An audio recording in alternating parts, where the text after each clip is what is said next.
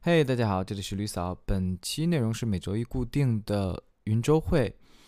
我们快速看一下整体的面板。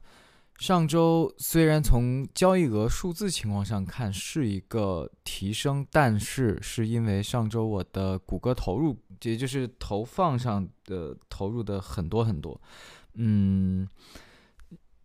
投入了一千两百磅，所以 ROS 直接雪崩到一点二三了。也就是说，其实上周我是亏钱的，因为我的保本现在一点五，但其实整体上周大概实际的交易额，也就成交额吧，应该在一千八百磅左右，是因为上周也处理了部分的这个退货退款，然后转化情况上其实是和上上周是差不多的，都在一点一级左右，所以差不多整个站的水平，我觉得。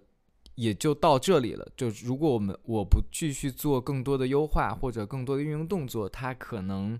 比较难去更好的突破了。嗯，其他的一些像 social 和 SEO 上，呃，依然没什么太大的动静，对吧？social 我也没有去去去好好发什么帖子呀，也没去呃找什么 KOL 什么的。哦，是本上周在周末的时候有一个小的动作，是在呃开通了这个。呃，Shopify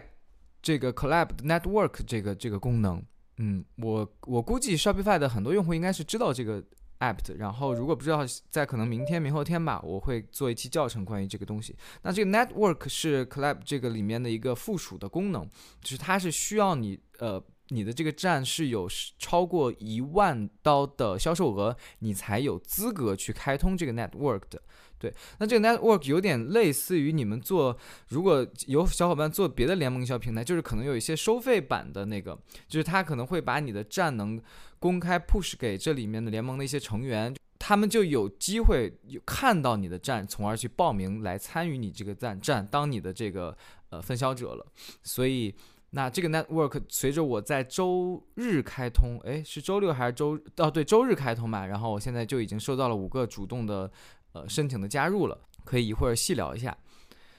嗯，SU 上也没有什么太大的动作，也没有什么太大的进步。我现在也几乎都没时间，或者也懒得写 blog 了。其他的就是在上周，由于我去谈了新的品牌的分销，包括谈了新的工厂，所以上架了两个新的品，这个也会一会儿去说。自媒体小破站已经两千粉了，感谢大家。公众号三百四十三粉，小红薯。六二六七就是一个正常的增长的过程，所以总体而言，上周的业绩一定是不好的，但是我依然还是嗯保有一些期希望吧。好的，然后我们来聊一些细节，首先就是讲谷歌广子，嗯，大家可能前面两周甚至前面整一个月吧，应该都有听到我去吐槽抱怨说，其实我的谷歌广子我没有办法好好的跑出去，对，那但是在我们群里有个群友提醒下，就是你你去掉你的。目标那个值试一下，比如说你 Topi Max 它里面会有，如果你选的价值最大化，你可以设置一个呃目标的这个投入产出比的那个值，比如说你填百分之三百、百分之四百等等，百分之二百都可以。那我呢，一开始可能填的百分之二百五或者百分之三百左右，然后它就反正没有很好的跑出去，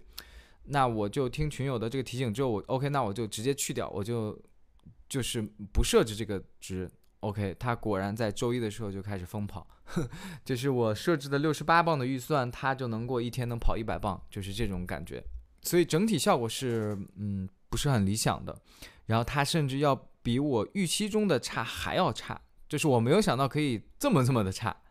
对，那当然，我觉得这里面也有一些别的小细碎的小动作，可能我在周一的时候就稍微的优、稍微的简单的小调整了一下。但是就是整个 P Max 广告，也就是我开在英国组的这个，就就我主要市场六十八磅预算的这个 P Max 广告，我不会做任何的调整，或者说我不会做任何太大的调整，我可能会做一些文案或者嗯图片、视频素材的一些优化。对其他的一些小调整，可能是针对于其他广告组了。可能比如说标准购物广告，我可能会把一些嗯呃这个智能竞价的那些策略我都会关掉，我就还是以手动 CPC 为主，然后去主推我那几个高客单的品。然后第二个点想和大家分享的就是关于我对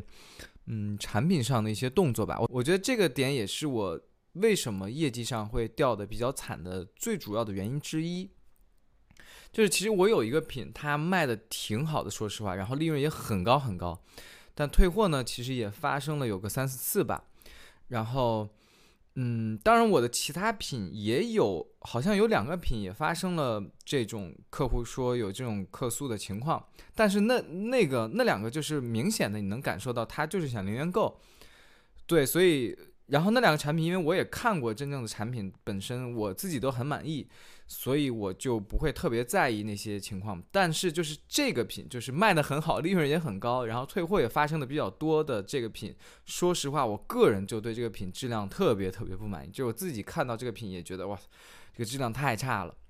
所以我就比较装的吧。我觉得我可能比较装的就是先暂时下架了这个品，然后就准备找一些找新的工厂去把这个品。按照既定的样子去更优化它，去把它更好的定制出来，把它的料子用的更好一点，巴拉巴拉，类似这种。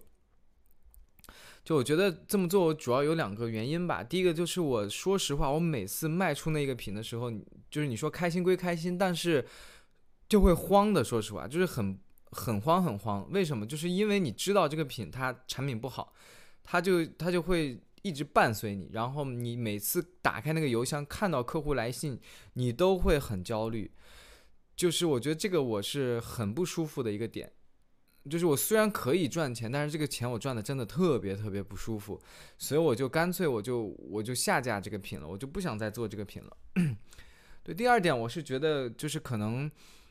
也是比较浪漫式的想法吧，因为对我而言，我觉得独立站它本身的命根子它就是产品和服务呀，对不对？就是你的本质就一定是你的产品好，你的服务好，对吧？然后再加上你做你自己的品牌，再加上你做更好的引流等等，从而去达到一个中长期的你的独立站的一个长尾的好的效应和收益。就你的产品质量好了，你才有可能大家都记住你的品牌，才能记住你的。这个产品和服务才能更好的去通过他们的，比如他们转介绍也好，他们回头客也好等等，让你的引流成本也变得更低。对，就是所以就基于这个中长期的点吧，所以我觉得还是想对产品上有一定的把控力的。嗯，这也是为什么我在之前和大家介绍，就是服务上我也挺，嗯。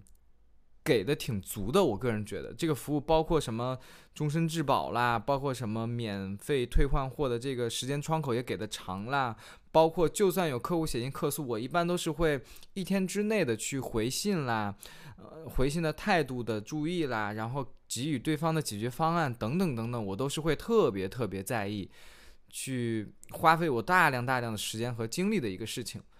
对，就是我说实话。就是短期之内我还没有特别的看到这个东西的收益，嗯，但是我觉得这这这应该是一个永远的绝对正确的一个东西。就是有一个东西它放在那儿以后，它没有第二个或者第三个答案，它只有一个答案。那放到这儿就是说，如果你的产品质量好，那么你一定会得到回报；你的服务好，你一定会得到回报。对，这是我心目中理解的。但是我觉得可能会比较天真，或可能会比较浪漫。但是我觉得，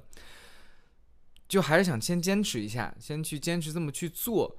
嗯，最起码我的心里会舒服一些，舒坦一些。然后整个产品上做的第二个比较大的动作，就是在前两周开始去谈品牌的一些授权，就是我去做品牌的分销。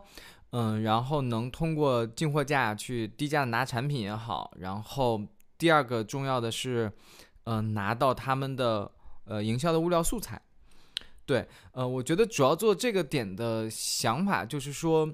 嗯，一个是刚才说的这个营销物料素材啊，这是我目前，尤其我觉得也是对所有个卖玩家是最紧缺和最要命的，因为我们个卖其实没有什么时间精力，也没有呃这个金钱物力去。让我们去更好的去拍摄你的产品，去让你有产品有更好的这个营销物料，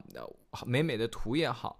呃，美美的视频也好，你都不可能花大量的时间和金钱去去搞的，对吧？那这个时候你只能依托于依托于你的上方，也就是你的上游，这个产品的供货方，它要么就是工厂端，工厂端大家也知道。对吧？好一点、好看一点的物料，说实话，好看一点的，你在一六八八上看到的品几乎都被做烂了。你就别想着说那个好看的东西能卖的多好了。我觉得这个正好也和大家分享了一些我选品上的一些小的 tips 吧。嗯，也也是我之前特别爱讲的反向的东西，就是那个东西，你如果能在一六八八上能看到，然后你觉得哇，这个东西好好看，然后这个东西一定卖的特别好，你放心吧，那个东西早就被玩烂，被卖的都卖卖爆掉了，已经就是到你这儿已经没什么可卖的了。当然，我这个是比较绝对化的啊，它依依然会可能是会会有个几单啦，但它一定不会起到那么那么好的作用的。呃，然后尤其是为什么？这个一六八八上这个工厂，它能去做这么好的营销的动作呢？就是因为他们比较吃透了我们这些跨境玩家的诉求，他们给你拍好的素材，他们给你提供了一件代发的服务，对不对？这为什么我之前一直抨击说，这个跨境新人千万别去一股脑的去上去就去做一件代发，你是完完全全的被这些工厂拿拿捏了，这些工厂直接就是。自产自销一体了，他们的销直接销给我们这些小 B 卖家，然后就会导致我们这些小 B 卖家们在各种的卷。你你你去往外面一看吧，好多人都去上架这些品，这些品又都是一件代发，又感觉很轻松，对吧？你你你你这个供给端就已经这么饱满这么卷了，所以你肯定这个销售表现上就不会那么的好。OK，所以这条路我发现走不通以后，我就没办法，我就被迫的说，那我 OK 吧，我就直接去卖正儿八经的人家品牌方的东西呗，对吧？因为品牌方他可能并不上幺六八八，人家就是自己的品牌自己去做正常的 To C 的东西，只不过我拿来说我帮你们去销往国外，巴拉巴拉类似这种，然后通过这个方式去找到一定的产品门槛，